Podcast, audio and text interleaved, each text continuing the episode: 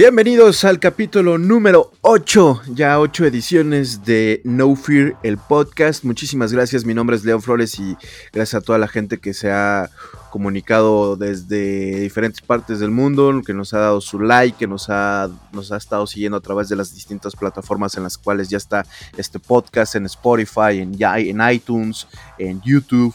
Así que muchísimas, muchísimas gracias. Y bueno, pues eh, para este episodio número 8 tenemos otro gran invitado, como, como lo hemos estado haciendo eh, ya en diferentes, en diferentes podcasts. Así que gracias. Se encuentra con nosotros eh, John Yaguno, que es el Business Development Manager para Europa y Latinoamérica de una plataforma que se llama Battlefy, que ahorita, digo, a lo mejor les estoy contando de algo que no tienen idea de qué es, pero eh, Battlefly es, es, eh, eh, es una de las plataformas predilectas para la creación y gestión de torneos a nivel mundial, de en diferentes partes del mundo se utiliza muchísimo la plataforma. Y bueno, pues John nos estará dando los pormenores para muchas de las gentes que tal vez no conozcan cómo se crea un torneo en línea, cómo se usan estas plataformas, porque la verdad es que las plataformas son muy amigables, eh, Battlefy es, es una plataforma muy, muy, muy amigable que cualquiera realmente podría eh, entrar y, y gestionar un pequeño torneo hasta para la oficina, entonces Vamos a platicar con él de diferentes tópicos, así que muchísimas gracias por estarnos acompañando. Así que, eh, John, pues muchísimas gracias. ¿Cómo has estado? Gracias por, por, por interactuar con nosotros, por regalarnos un tiempo y pues bienvenido. Hola León, eh, al contrario, muchas gracias a, vosotros porque para mí es un verdadero placer estar aquí, eh, más allá de contar lo que hacemos y cómo podemos ayudar al crecimiento del ecosistema en, la región, en Latinoamérica, eh, quería felicitaros, por supuesto, pues por el gran trabajo que estáis haciendo porque lleváis ya ocho ediciones, que se dice pronto León, pero tú sabes lo complicado que es llevar a cabo este tipo de, iniciativas, sacarlas adelante, gestionar todas las relaciones con los invitados y, y, al final llegar al público de la manera que queréis llegar. Yo os llevo siguiendo desde el primer momento. Me parece que estáis haciendo un trabajo realmente bueno, realmente necesario para el sector y, por supuesto todo mi apoyo tanto a nivel personal como a nivel de, compañía desde Battlefy. Con lo cual, enhorabuena y para mí es un verdadero placer estar aquí. Gracias, gracias. Y bueno, pues yo creo que eh, empezar porque nos cuentes un poquito de tu expertise, sobre todo porque también es interesante también conocer a las personas que están detrás de, de, eh, del liderazgo de, una plataforma o de un juego o, de una compañía, pero eh, yo sé que vienes de, un tema muy, muy, muy de esports, vienes muy del lado del, gaming también, pero si quieres platícanos un poquito de, ti y vamos avanzando en la plática ya hasta llegar a qué es Battlefield, pero pues cuéntanos un poquito de ti. Vale, pues pues, a ver, yo llevo alrededor de 15 años en la industria de los videojuegos, que se dice, se dice pronto. Em, vivo, vivo en España y siempre he estado vinculado al, ecosistema de, los videojuegos porque me encanta, porque creo esto es muy motivacional. Es decir, no es un, el tipo de trabajo al que te dedicas, pues porque, por ejemplo, tu padre era abogado, entonces tú eres abogado, o hay diferentes eh, puestos, eh, digamos que son como más de carácter familiar o pues esto es totalmente motivacional. Si te dedicas a, la industria de los videojuegos o a los esports en particular es porque te gusta y porque quieres estar aquí. Entonces, eh, desde desde jovencito me empeñé en querer formar parte de, este pequeño circo, llamémoslo así, eh, de manera cariñosa. Y bueno, pues empecé a insistir, pues como tantos otros León que, tú y yo sabemos, que a base de insistir, pues al final se han colado en la bombilla, como quien dice. Entonces eh, empecé en compañías como como Square Enix, tuve esa suerte de empezar en compañías como Square Enix, pasé por Electronic Arts, pasé por, por Konami, después creé mi propia agencia en España para, la gestión de, de, pues tanto de eventos enfocados a, la industria de los videojuegos como a nivel de comunicación, con la verdad es que con bastante éxito porque éramos la única agencia especializada en temas de marketing y comunicación enfocado a la industria de los videojuegos en España y no existían competidores eh, de manera clara, con lo cual estuvimos trabajando con, éxito durante varios años. Eh, a partir de ahí tuve una época también como freelance, dedicado sobre todo a temas de comunicación internacional, a llevar pues eh, varias marcas desde diferentes países y em, después recalé en, SL, que como, como sabéis es una, una, de las principales compañías de esports a, nivel internacional, lo que me permitió eh, aprender y tener una perspectiva mucho más amplia y mucho más definida de, lo que es el ecosistema a grandes, a grandes eh, niveles, ¿vale? Lo que llaman el, el, Big Picture, porque al final formando parte de una compañía tan grande y con tanta presencia a nivel global, pues te permite sobre todo ver lo que se está haciendo en otras regiones y aplicarlo a, a territorios concretos, pues con, obviamente con éxito.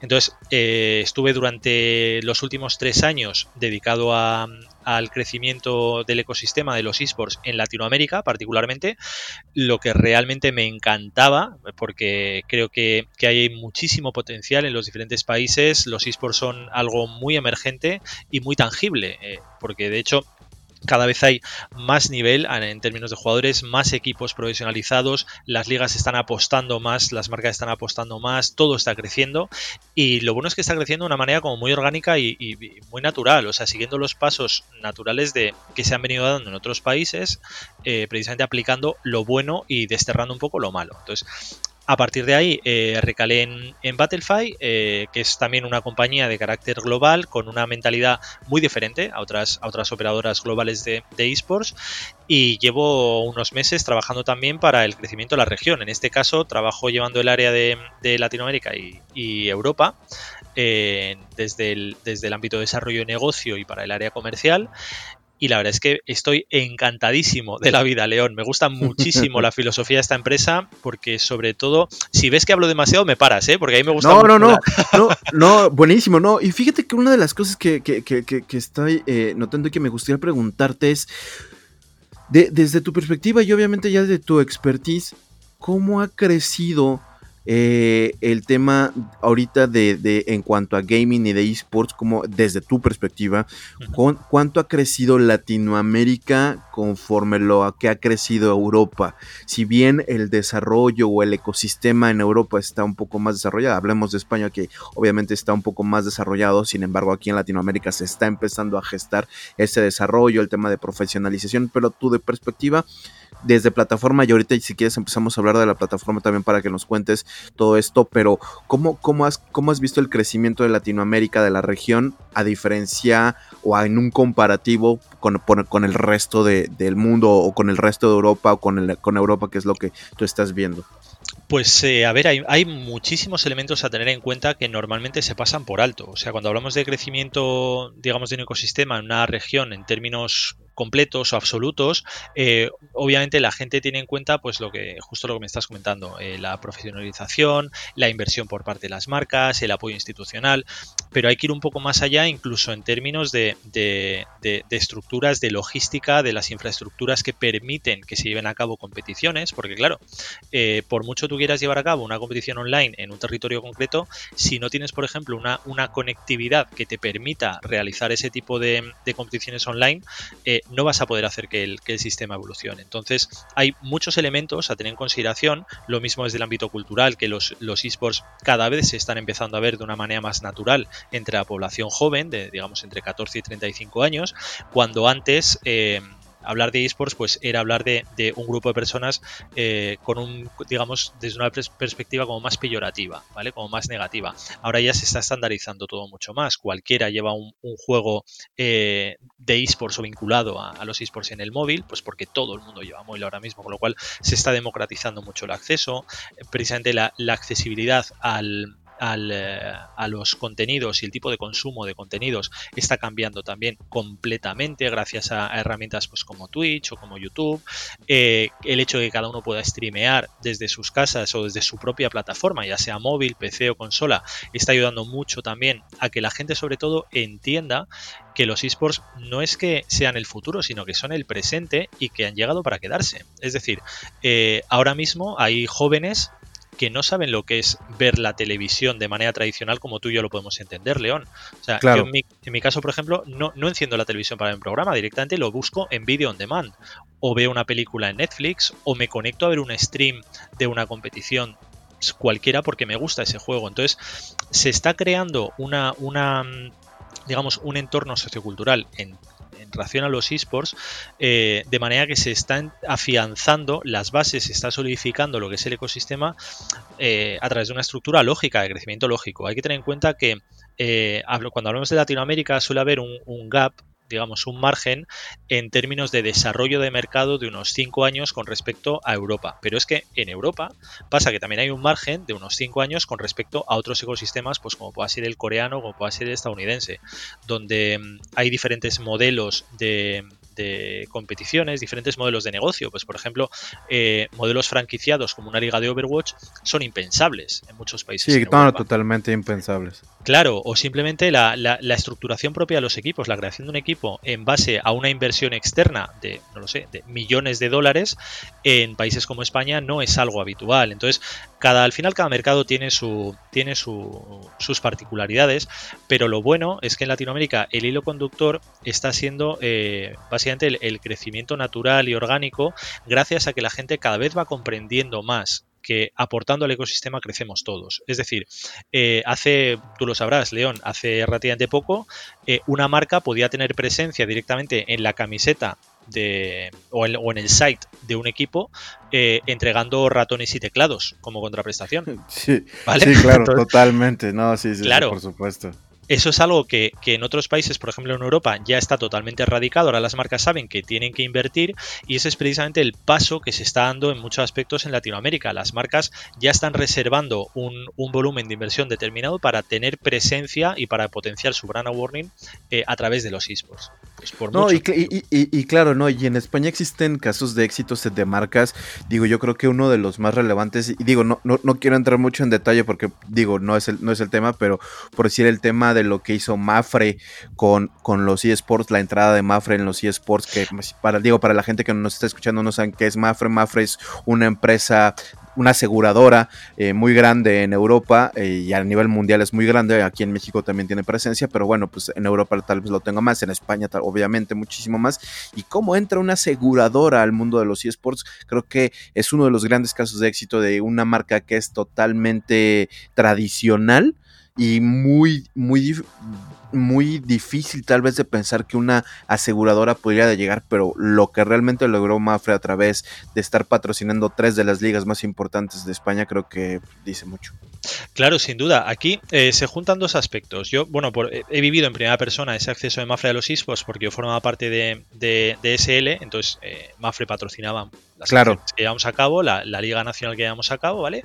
Y, lo han hecho muy bien, porque eh, lo primero que han hecho ha sido acercarse al, a su público objetivo, ¿vale? A, los jugadores, a los usuarios, en su propio idioma, desde una perspectiva que entiendan, porque Mafre se ha preocupado en empaparse bien de lo que es el ecosistema, de cómo funcionan los esports y de, de entender perfectamente que si quieren transmitir un mensaje tienen que hablarle al usuario de una manera diferente, ¿vale? No es lo que dices tú, es, es una aseguradora de carácter global que de por sí es raro verla en los esports, ¿vale? Es una marca que no, no, no concuerda, digamos, con la filosofía de los esports. Pero lo que han hecho ha sido adaptarse, llevar a cabo una transformación interna espectacular y llegar a, su público con un mensaje totalmente diferente.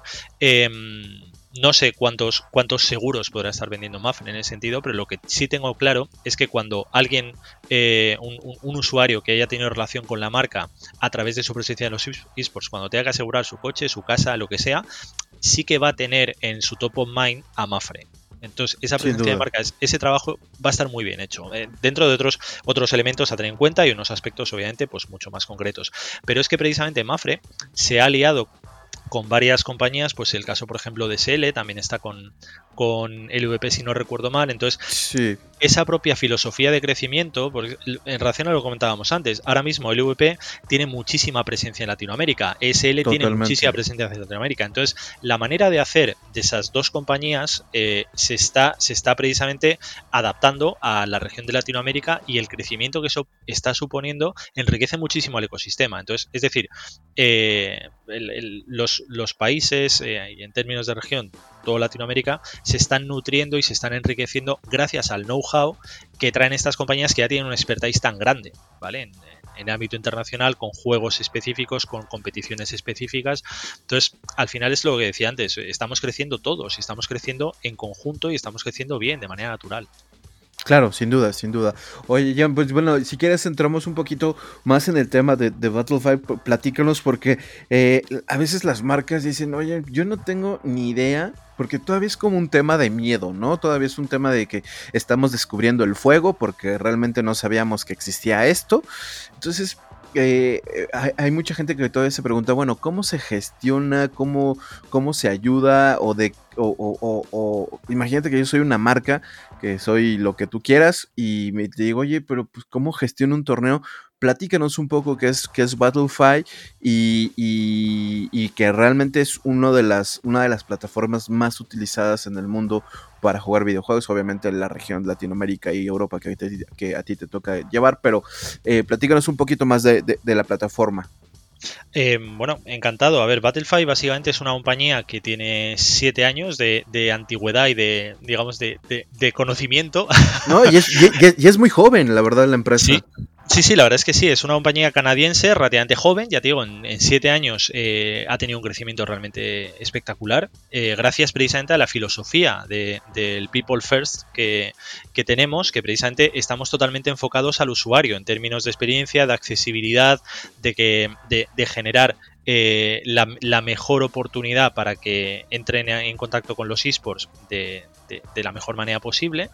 Y, la verdad es que respetando esa, ideología, la verdad es que está creciendo mucho, yo creo, porque a la gente le gusta. Es decir, en Battlefield trabajamos eh, trabajan dos verticales principalmente, una enfocada a usuarios y una enfocada a marcas, ¿vale? Que podemos comentar después. Entonces, la parte de usuarios realmente está muy bien estructurado porque lo que hacemos es poner a disposición de cualquier usuario del mundo la posibilidad de crear sus propios torneos, de, tomar parte en, el ecosistema, eh, no solo como jugador, sino también como organizador de competiciones. Eso es un, cambio conceptual realmente importante, porque normalmente los jugadores pues, van a, plataformas de, la competencia pues, como SL, como Faceit, como LVP, como comentábamos antes, que trabajan las, las competiciones muy bien, pero normalmente no suelen dar esa posibilidad de que sea el usuario quien tome las riendas y quien diga, oye, pues yo voy a organizar mi torneo y voy a invitar a todos mis amigos o a toda mi comunidad o a todo el mundo que quiera a formar parte de esta competición, ¿vale? Porque no hay... Eh, digamos, no hay, entre comillas, limitaciones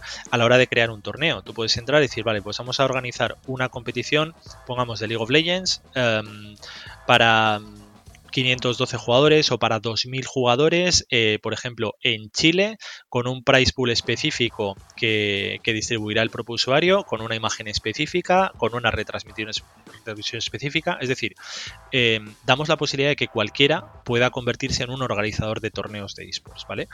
Tenemos eh, organizadores, para que te das una idea, que han contado ya con más de un millón de, jugadores en sus torneos. O sea, es realmente algo espectacular, León. Eh, tenemos varios millones de jugadores a nivel global que lo que hacen es generar contenido y competiciones de manera constante y recurrente para que otros jueguen. Hasta el punto de que eh, ahora mismo en Battlefield cada 3,5 minutos se crea un nuevo torneo a nivel global y cada 1,8 segundos hay un usuario registrándose en un torneo.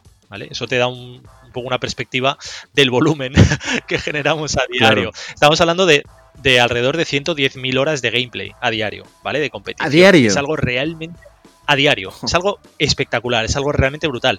Pero sobre todo porque a la gente le gusta venir, crear sus competiciones y pueden incluso comercializarlas. O sea, quiero decir, pueden eh, hablar con marcas y meter a esas marcas como patrocinadores. Ahí nosotros no ponemos ninguna limitación, ¿vale? Al contrario, estamos encantados de que la gente use la plataforma. Y, sobre todo, bueno, en, concretamente en Latinoamérica tenemos alrededor de 600.000 usuarios, lo cual es una un número espectacular para, para la región, para una, una, región que sobre todo en muchos aspectos es muy emergente todavía, hay mucho que afianzar y el hecho de que tanta gente se quiera unir y quiera crear y quiera compartir, a mí es algo que me asombra. Yo ya te digo, vengo de una compañía anterior con una filosofía totalmente diferente eh, y en este caso está gustando mucho la manera que tenemos de trabajar de, People First.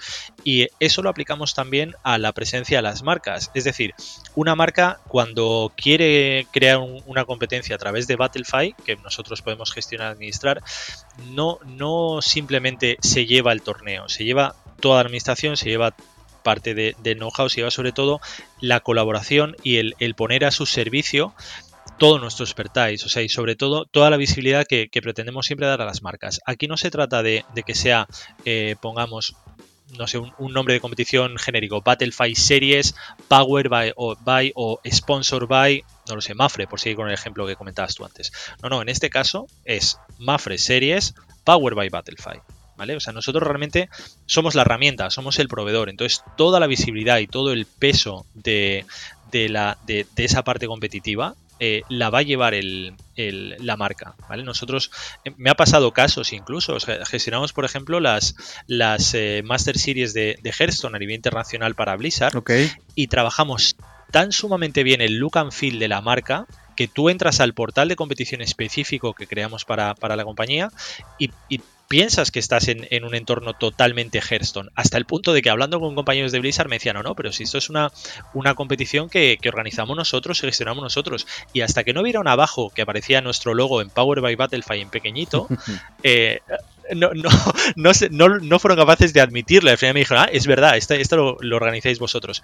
Pero es que en esa línea, para que te das una idea, eh, llevamos a cabo pues el formato que en Latinoamérica se llama ULOL de League of Legends eh, en universitario, lo llevamos a cabo por ejemplo en Estados Unidos, eh, llevamos a cabo la competición internacional de la Bundesliga, llevamos a cabo la competición de la, la NHL, o sea, tenemos competiciones muy grandes a nivel internacional que poca gente sabe, pero precisamente porque damos todo el peso en la comunicación a las marcas y no a Battlefield. Y esto es un valor distintivo muy importante en, el ámbito de, los esports.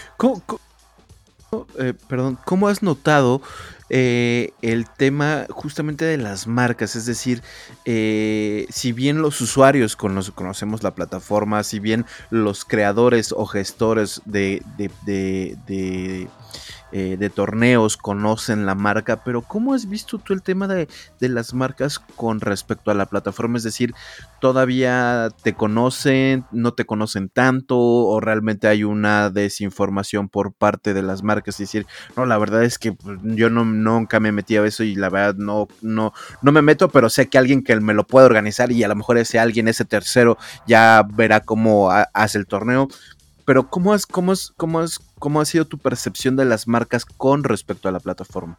A ver, eh, es cierto que nosotros la, marca propia la hemos trabajado poco a la hora de llegar a las marcas, porque en Latinoamérica concretamente, como no había una persona que se encargase de ese trabajo hasta llegar yo, pues es un trabajo que, ha costado más llevar a cabo.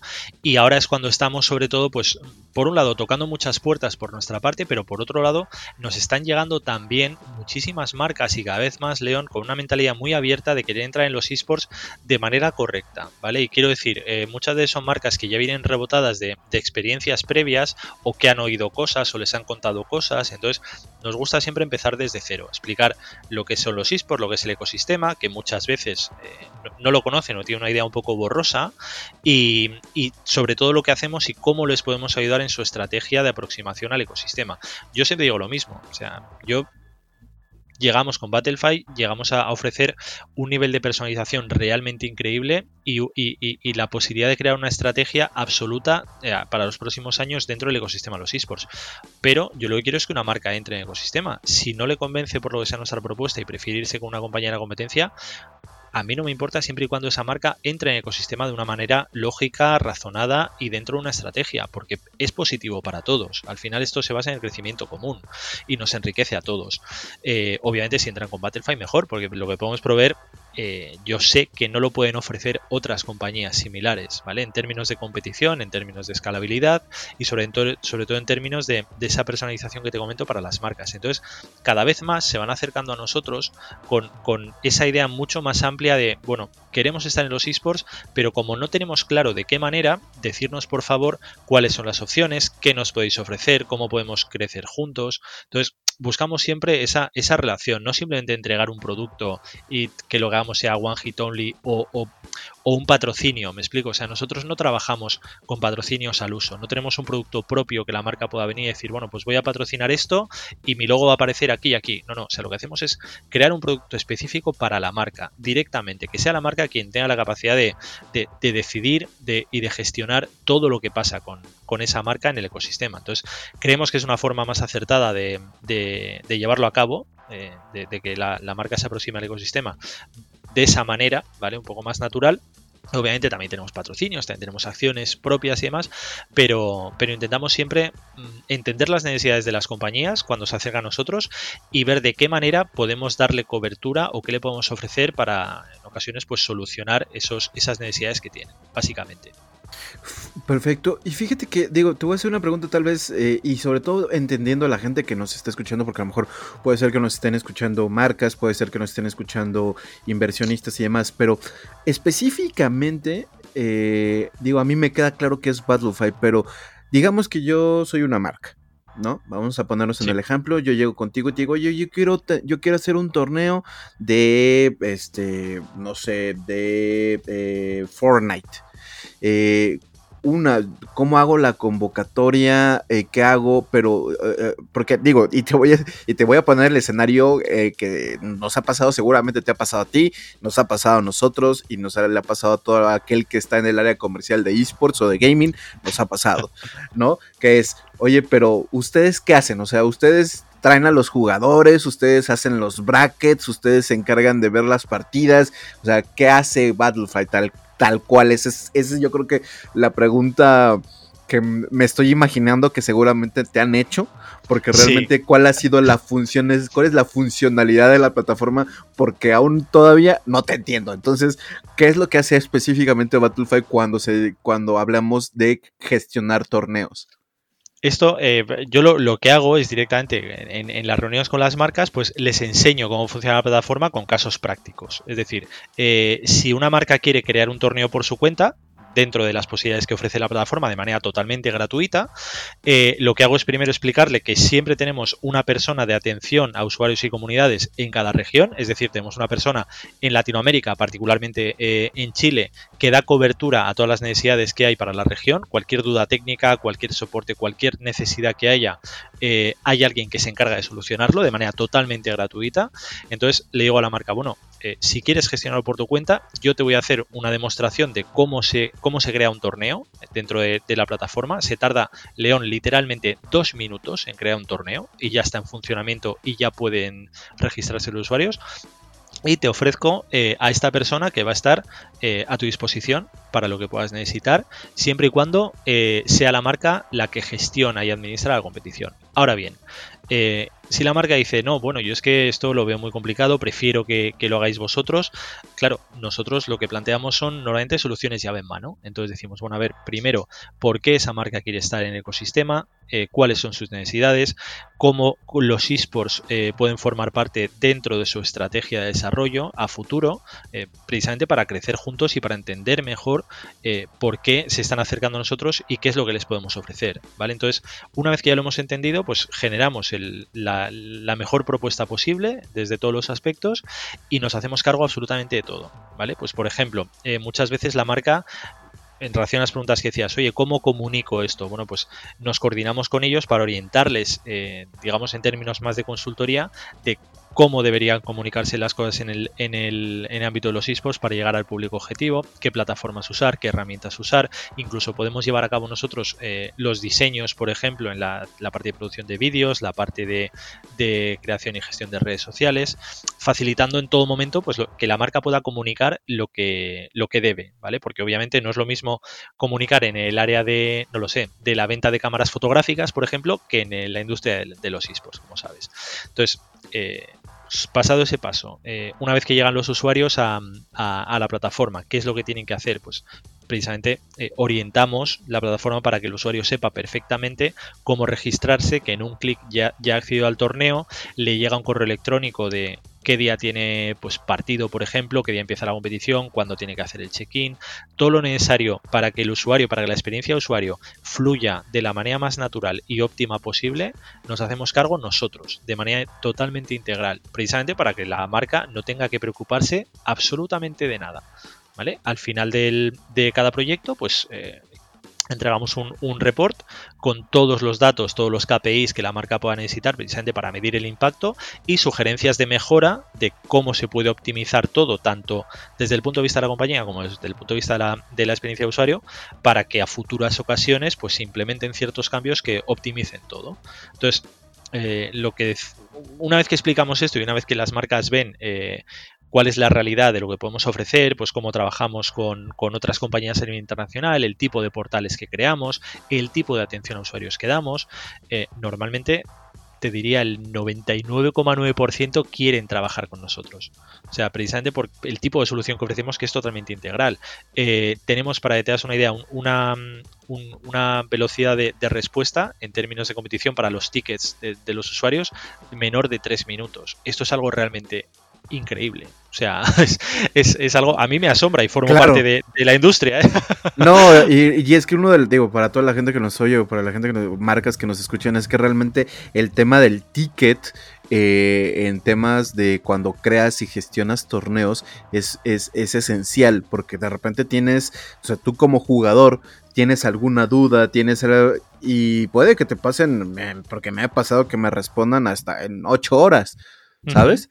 y, y, eso te estoy hablando yo como jugador, pero ya como administrador de una competición y que te tarden más de 45 minutos en darte respuesta de algo que tiene que ser pronto, pues sí es un tema, ¿no? Sí es, sí es un diferenciador muy importante. Claro, es que precisamente como estamos muy enfocados a, que la experiencia de usuario sea lo mejor posible, lo que hacemos es eh, mejorar el, digamos, el, acceso que tienen los usuarios a, los administradores de las competiciones y obviamente eh, disminuir el ratio de, administrador por, volumen de usuarios. Hay compañías que tienen, por ejemplo, un administrador para atender a 500 usuarios, pues nosotros igual tenemos uno para cada 100, por ponerte un dato. O sea, no, es, no, es, no son datos reales porque dependen de cada competición, de cada formato y demás.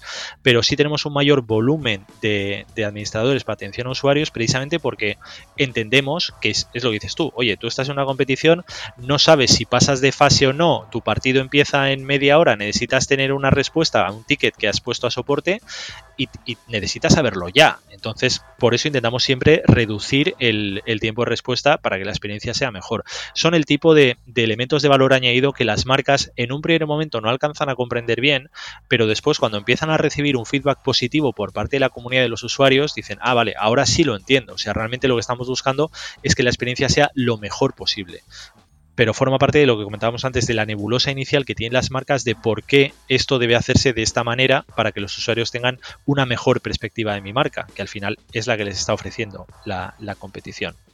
Sin duda.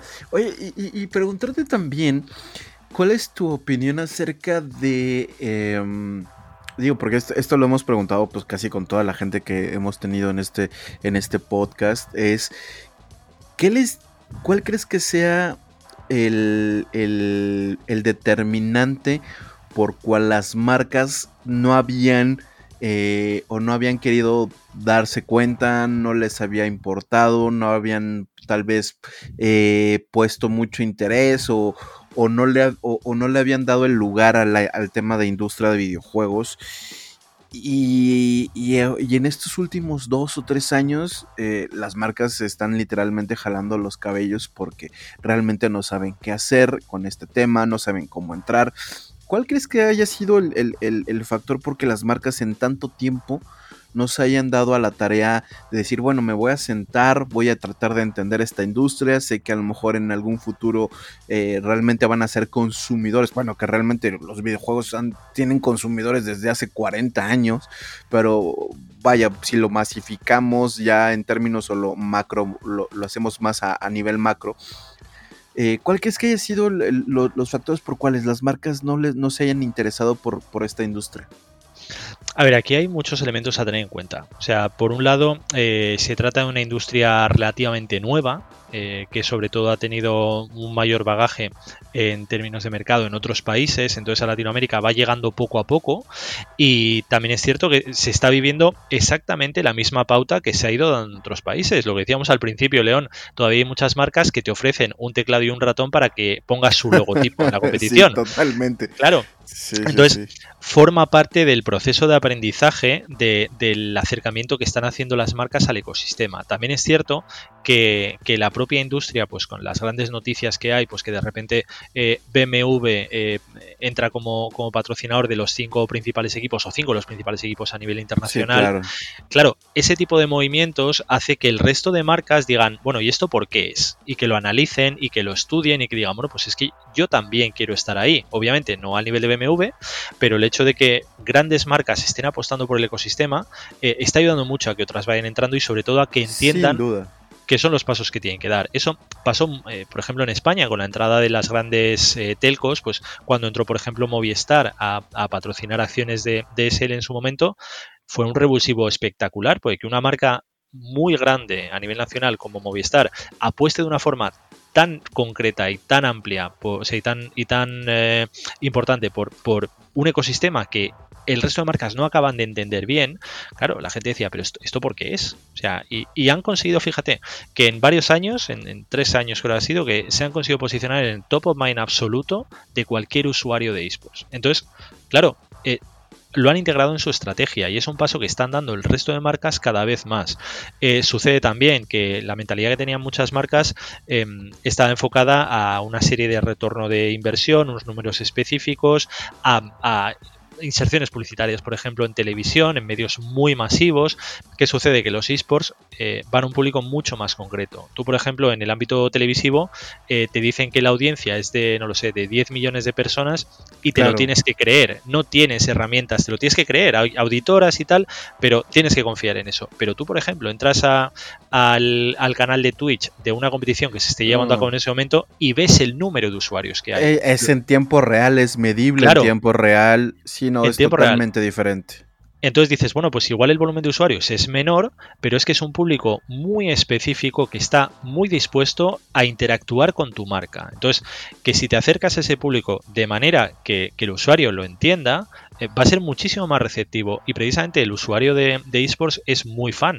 O sea, porque eh, hay una, una parte del, ecosistema que, se basa en el lifestyle también. O sea, las marcas están viendo que, eh, pues, por, ya sea en, temas de hardware, ya sea en temas de periféricos y demás, que hay, hay una parte de lifestyle que tiene un peso muy importante para, para los jóvenes de hoy en día. Entonces, sí, claro esto es una evolución. Ahora mismo todos tenemos en nuestro móvil, pues no lo sé, una media de 4 o 6 juegos, ¿vale? Que, a los que puedes jugar que tienen un, componente online competitivo, ¿vale? Que igual no se consideran esports como tal, pero sí que te da esa opción. Con lo cual, el público casual al que llegas eh, entrando en el ecosistema, no ya a nivel superior, entrando de, una manera adecuada a tu marca en el ecosistema, eh, es muchísimo más amplio y muchísimo más accesible de lo que las marcas esperan. Pues claro, es un público muy concreto al que impactas de una manera muy determinada en su momento de ocio, que es cuando está más receptiva la gente, ¿vale? No simplemente cuando están viendo la tele y precisamente ah, cuando llegan los anuncios eh, cambias de canal y ya no te impacta esa publicidad. Entonces, hay muchos elementos a tener en cuenta, pero sí que es cierto, las marcas cada vez más se están quitando las vendas de los ojos, en parte porque ven lo que están haciendo otras compañías y en parte porque el crecimiento de los esports, pues de la manera que se está dando también, invita a ello, ¿vale? Lógicamente, es como los primeros, pues imagínate los primeros años del, del fútbol, ¿vale? El fútbol tradicional. Sí, sí, sí, totalmente. Eh, sería justo eso, o sea, no había marcas que apostarían por el fútbol tradicional, pero ¿qué pasa ahora? Entonces, es digamos una evolución natural. Sí, no, no, y, está pasando justamente, esa es una, analogía que utilizamos muy, muy constantemente, el, tema del fútbol. Cuando inició el fútbol, pues, seguramente así como nos cuestionaron a nosotros decir, oye, pero ¿por qué estás viendo a un chico jugar o por qué te... Pues es cuando la gente empezó a ver fútbol dices, ¿por qué vas a un estadio a apoyar a, a 22 personas que a ninguna conoces, pero pues ahí estás y los estás viendo, ¿sabes? Entonces aquí, eh, aquí pasa exactamente lo mismo. Es exactamente lo mismo. Es decir, ¿por qué estás viendo a dos chicos jugar eh, Clash Royale este, y, te emocionas? Y, pero, o sea, ¿por qué? Bueno, pues seguramente son, son, son, temas muy diferentes, pero sin duda el tema generacional también es un factor, ¿no? El tema generacional de de, empezamos a ver ya estos choques generacionales de incluso hasta de las generaciones más jóvenes, ¿no? De la millennial con la Z y otras cosas, pero no nos vamos a meter en eso, pero el tema generacional ya es un factor sin duda que, que, que, hace también que la gente empieza a comprender o que medianamente empiece a abrirse o, o definitivamente es un determinante en que pues a la gente a lo mejor no le llama la atención, no le interesa, pero lo que sí es verdad es que eh, poco a poco empezamos a ver una, una apertura al tema de, esports, una apertura al tema de gaming ya como un recurrente social tal cual. Este, y eh, lo cual eso creo que, si salvo tu opinión, pero creo que eso, eh, el COVID vino a, acelerar un poco esos procesos. Si bien nosotros, y aquí y hablo de nosotros, tanto tú como en, tu parte como, como plataforma, nosotros como eh, team management y haciendo otras cosas en ecosistemas, pero es si bien en este 2020 Latinoamérica iba a empezarle a ir mejor, iba a empezar a estructurarse un poquito más, pues de repente el COVID vino y ya empezó a acelerar estos procesos a un tal vez 200%, 300%.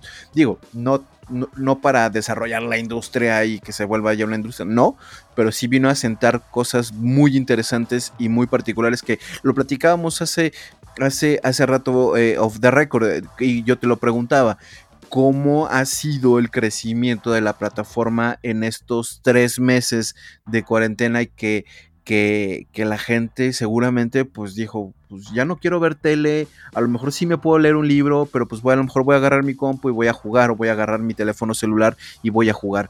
Y, te, lo, y te lo pregunto ya ahora, ya ahora eh, para, la gente que nos escucha, ¿cómo has visto este crecimiento en el tema de la pandemia o de esta cuarentena? ¿Cómo has visto tanto el crecimiento dentro de tu plataforma y fuera de la plataforma? Pues a ver, esto mm, ha sido un revulsivo absoluto. El, tema del, coronavirus, eh, más allá de que obviamente pues es una, pena enorme todo lo que está pasando, la situación global es realmente trágica, pero a la industria de, de los esports y los videojuegos le está viniendo muy bien las cosas como son. Entonces, eh, en nuestro caso, por ejemplo, hemos triplicado el volumen de usuarios, de, acceso a las competiciones, de registros diarios, eh, y sé que está siendo así con, otras plataformas también. Porque la gente que está en sus casas eh, está buscando nuevos elementos de, ocio y de entretenimiento. De entretenimiento, sí, claro. Claro, no solo eso. ahora con las, con las principales competiciones deportivas totalmente paralizadas por la situación del coronavirus, ¿qué está sucediendo también? Que muchos de los jugadores más conocidos del mundo están incluso retransmitiendo sus propias partidas de FIFA o están formando parte de competiciones online, con lo cual eh, se está convirtiendo en un elemento mainstream porque realmente, en cierto modo, puedes seguir viendo a tu estrella favorita de tu deporte favorito, pero claro, está haciendo otra cosa. ¿Y qué es lo que está haciendo ahora? Pues está con esports. ¿Y qué son los esports? Entonces se expande de una manera realmente increíble y algo que era impensable eh, gracias a esta situación. O sea, es algo que, nadie hubiese, se hubiese parado a, plantearse, que podía llegar algo así, pero es que ahora mismo los mejores embajadores precisamente de, los esports están siendo los deportistas tradicionales muchos aspectos.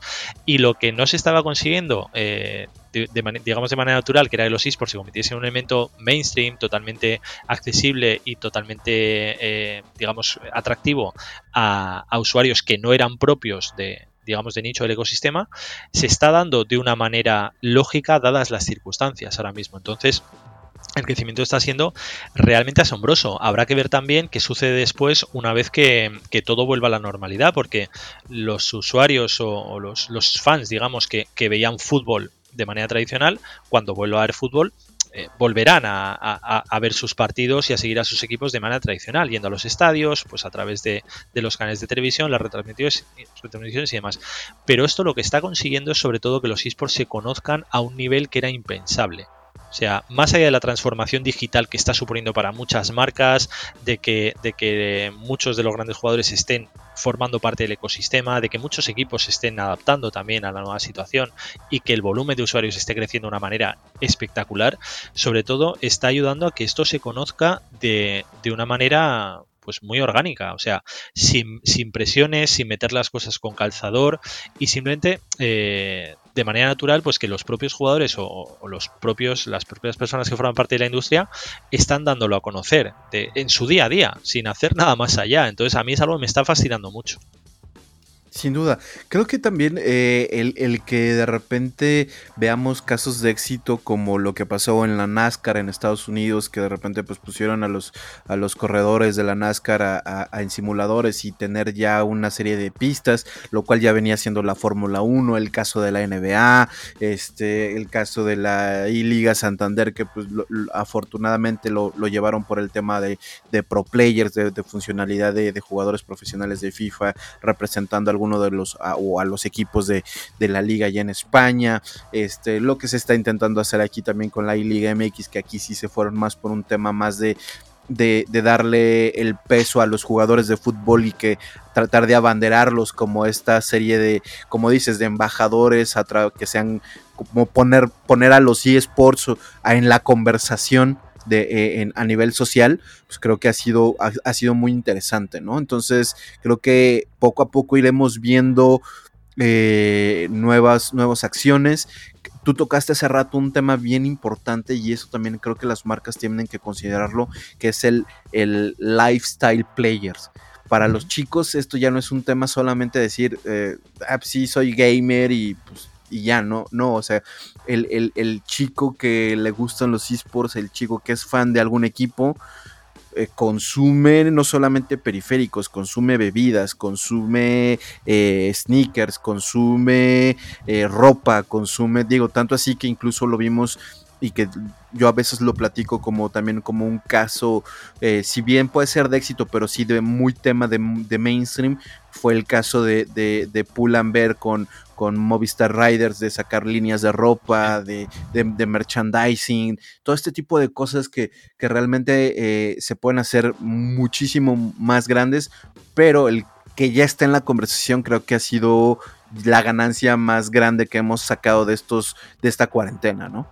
Claro, sin duda, pero es que fíjate en la línea que comentabas de, de Beer, o sea, el caso de, de Louis Vuitton, que sacó una línea específica para los Walls de League of Legends.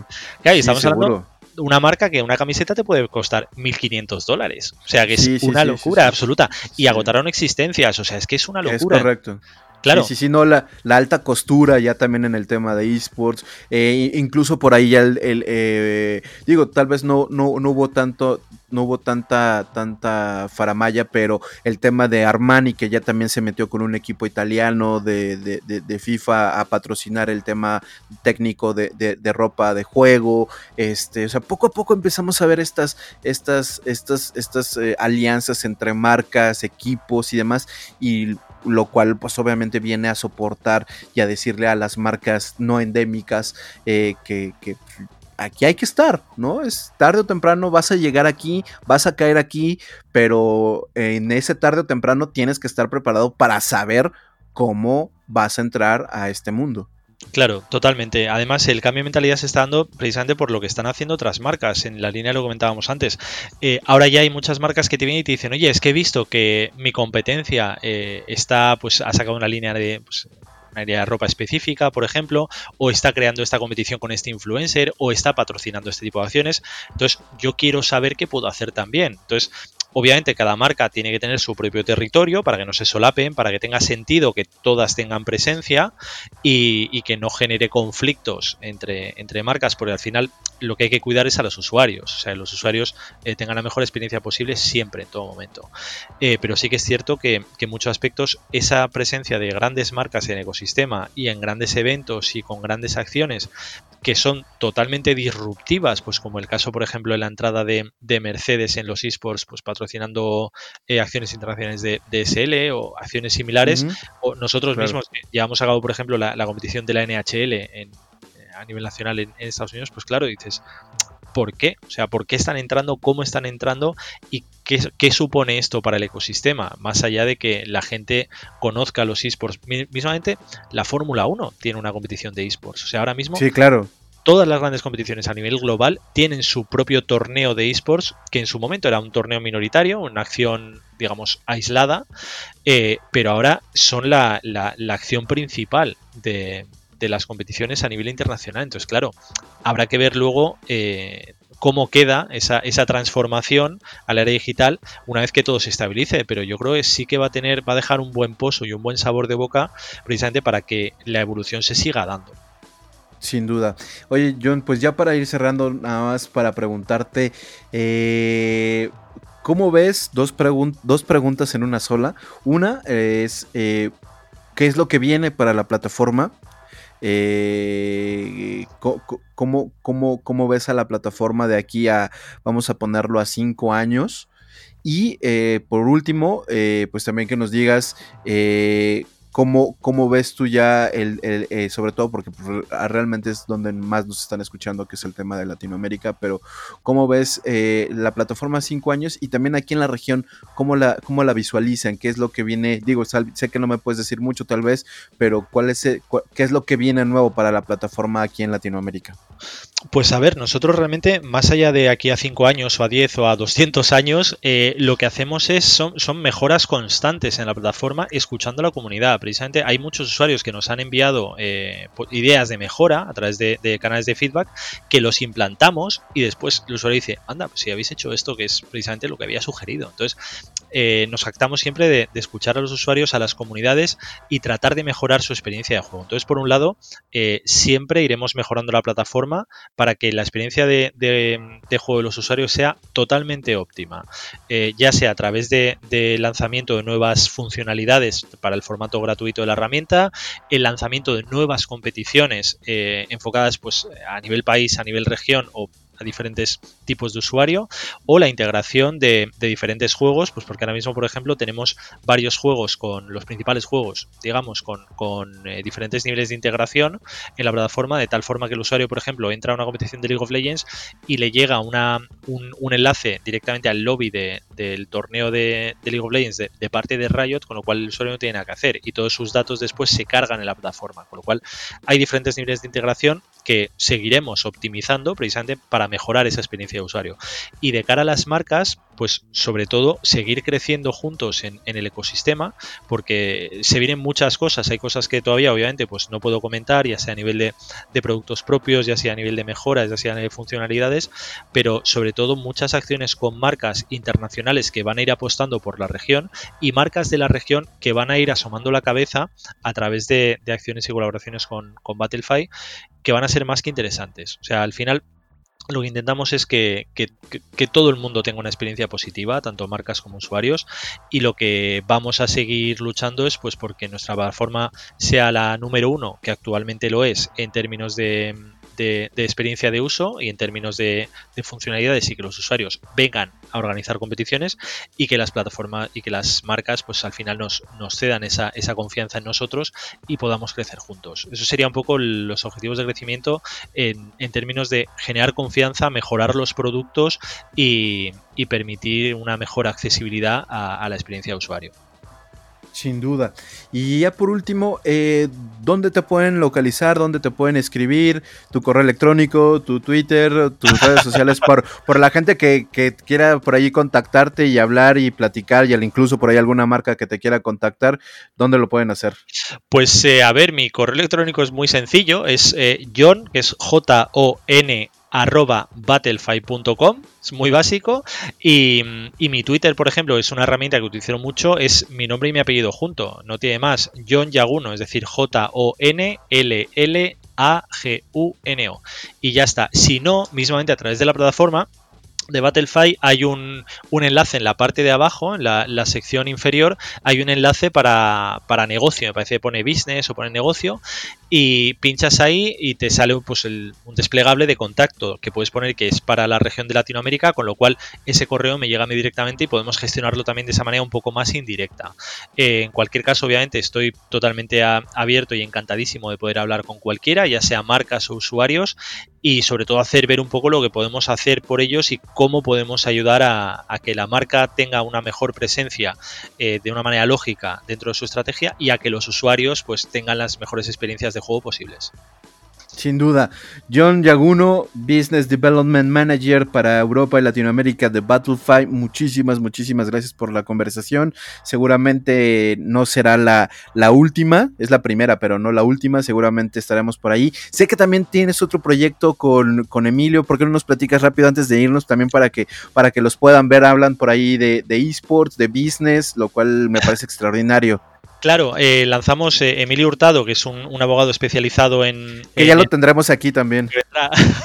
un abogado especializado en, el ecosistema de los esports, que forma parte de la firma Auren, es un gran profesional de la industria, eh, y yo, pues se nos ocurrió la idea un poco loca de, crear un, digamos, un programa en, en live stream, ¿vale? Un programa en directo los jueves, todos los jueves a las 9.30 hora de España, ¿vale? Con lo cual en México creo que serían sobre las dos y media, ¿correcto, León? Más o menos. Más o menos, sí, sí, sí. Eso, las dos y media, y dependiendo del, país en el que estemos en Latinoamérica, puede variar unas horas arriba abajo, eh, pero lo que pensamos era precisamente traer contenido, invitados eh, profesionales de la industria para explicar un poco eh, diferentes perspectivas de un mismo ecosistema, ¿vale? Es decir, no es un programa enfocado a, un gran volumen de usuarios, como pueden ser fans de, ligas, fans de, de juegos como League of Legends o Call of Duty o CSGO, por poner unos ejemplos, sino que esto está mucho más enfocado a, personas, a profesionales que quieren llevar a cabo acciones de negocio, conocer cómo funciona una competición, conocer em, cómo funciona un patrocinio, conocer cómo se estructura la parte legal del ámbito de los esports, eh, elementos más concretos enfocados a un público muy profesional. Y la verdad es que León estamos encantados, está teniendo muy buena acogida, sobre todo en Latinoamérica tenemos muchos, muchos seguidores, yo creo porque la región está en un momento muy emergente y la gente quiere saber y quiere aprender. Y y el objetivo es justo ayudar, en cierto modo, un poco lo que estáis haciendo vosotros, León, dar a conocer diferentes aspectos con diferentes profesionales y creo que compartimos ese objetivo que es más que positivo para que la industria crezca. Sin duda, sí, no, sin duda. Aquí la idea es ayudar al ecosistema al crecimiento, al desarrollo y que a todos nos vaya bien en un futuro a, corto plazo, mediano y largo plazo, ¿no? Eso es, efectivamente. Así que bueno, estáis, aprovecho para deciros que estáis todos invitados los jueves a las nueve y media de España. Sí, sí, sí, claro. Eso es. Y nada, por mi parte, León, muchísimas gracias por, invitarme. Ha sido un verdadero placer. Quedo a tu disposición para, para lo que puedas necesitar, como siempre, en, los años que nos conocemos ya. Y gracias a todos por escucharnos. Este, gracias a toda la gente, gracias John, de verdad muchísimas gracias por, por, por, estar acá. Eh, seguramente haremos cosas bien interesantes. La idea es que esto esto permee, que esto dure, que ayudar al ecosistema a, corto, mediano y largo plazo. Creo que es la tarea de los profesionales de la industria y que realmente queremos que esto eh, sobresalga en un, futuro. Eh, nosotros estamos encantados de poder colaborar con, con, con, Battlefy, contigo, con lo que estés haciendo. Y pues muchísimas gracias. Gracias a toda la gente que nos escuchó. Gracias a la gente que le, nos pone plays, que nos da sus comentarios, que está al pendiente de lo que estamos haciendo. Gracias eh, también a la gente que eh, nos escucha a través de las diferentes plataformas en las cuales ya estamos. John, muchísimas gracias. Gracias, León. Gracias a todos. Gracias, un abrazo y hasta el episodio número 9 ya eh, en eh, Fear, No Fear Podcast. Mi nombre es León Flores, a nombre del otro titular de este espacio, Darío Pérez, que no pudo estar con nosotros. Gracias y nos escuchemos en el siguiente episodio.